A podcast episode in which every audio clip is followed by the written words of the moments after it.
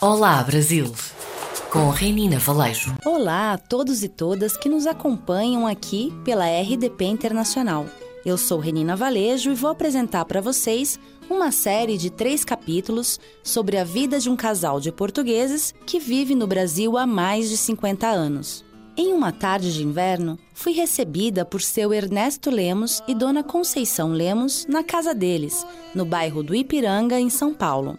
Eles são de Viseu, Beira Alta, e falam sobre a vinda para o Brasil, a história das suas famílias, as raízes portuguesas e a relação com o país que adotaram para si. E também contam como se conheceram no Centro Transmontano em São Paulo.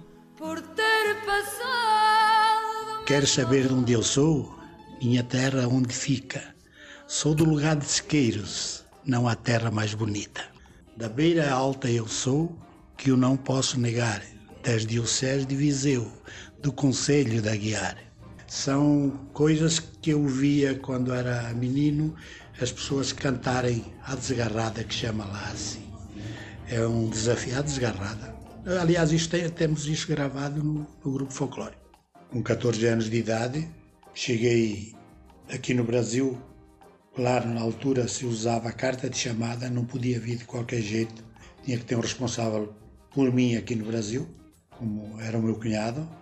Veio um outro, um irmão dele, que viemos juntos, foi responsável por mim na viagem. Quando eu cheguei em Santos, para eu poder descer, esse meu cunhado que mandou a carta de chamada teve que subir no navio para me liberar. Eu só desci depois que ele foi lá e me liberou. E depois disso, comecei aqui trabalhando. Depois de um mês que eu estava aqui, eu já estava trabalhando com carta de menor de idade e já estava trabalhando numa firma que se chamava Mecânica de Precisão Apps Limitada, que ficava aqui na Vila Mariana. E o senhor veio para cá de navio na época, né? De navio, nove, horas, nove dias de viagem.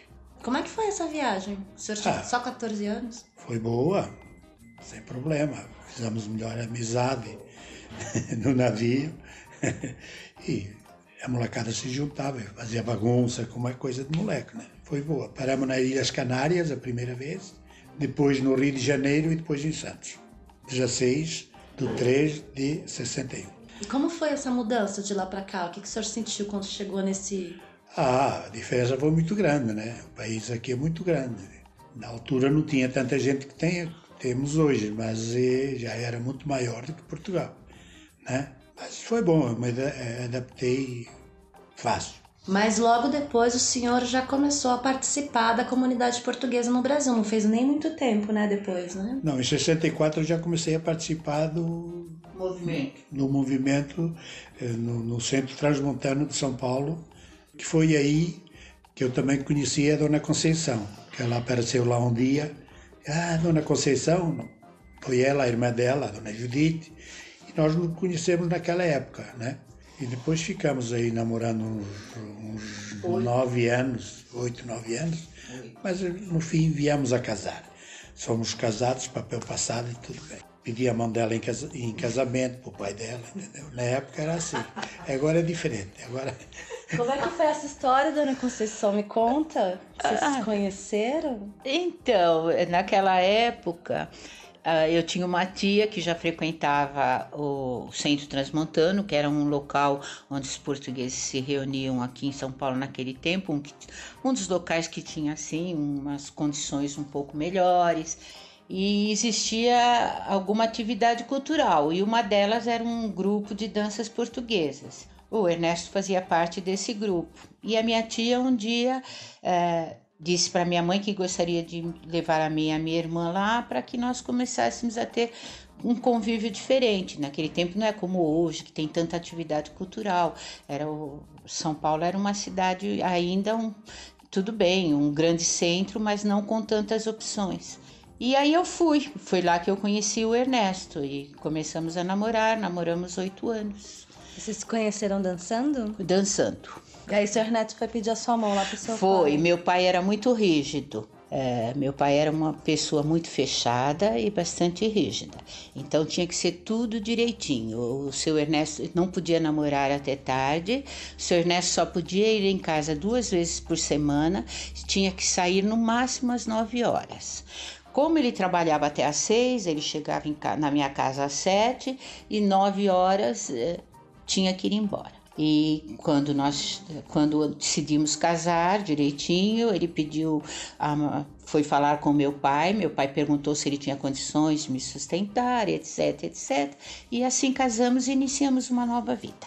O seu pai é de onde? É natural de Viseu, em Portugal, de uma aldeia chamada uh, Pendilho.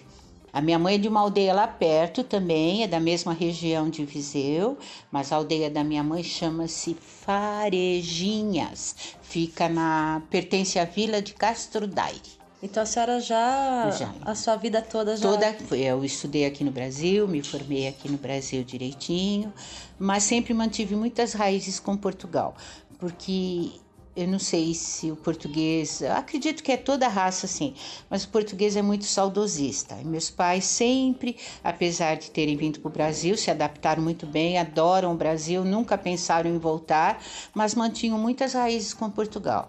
Assim que tiveram condições, fizeram questão de voltar a Portugal levando as filhas.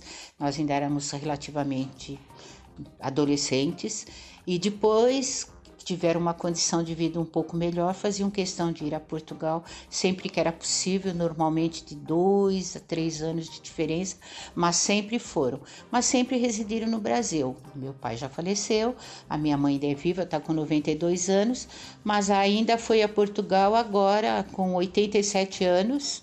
Ainda fiquei com ela em Portugal um mês e sempre mantivemos essa relação muito próxima com o país Portugal.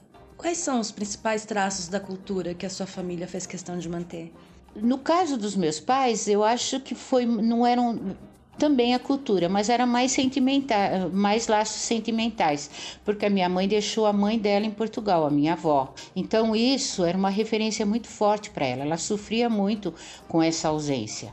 A minha avó veio ao Brasil duas vezes passear, ficou temporadas conosco, mas nunca também por ter as raízes dela em Portugal, já ser uma pessoa de idade, nunca quis ficar definitivamente no Brasil. Nós sabíamos que isso a deixaria muito triste. Ela tinha era muito muito ligada à terra e à casa dela. Então eu acho que e o meu pai também ainda tinha muitos parentes em Portugal.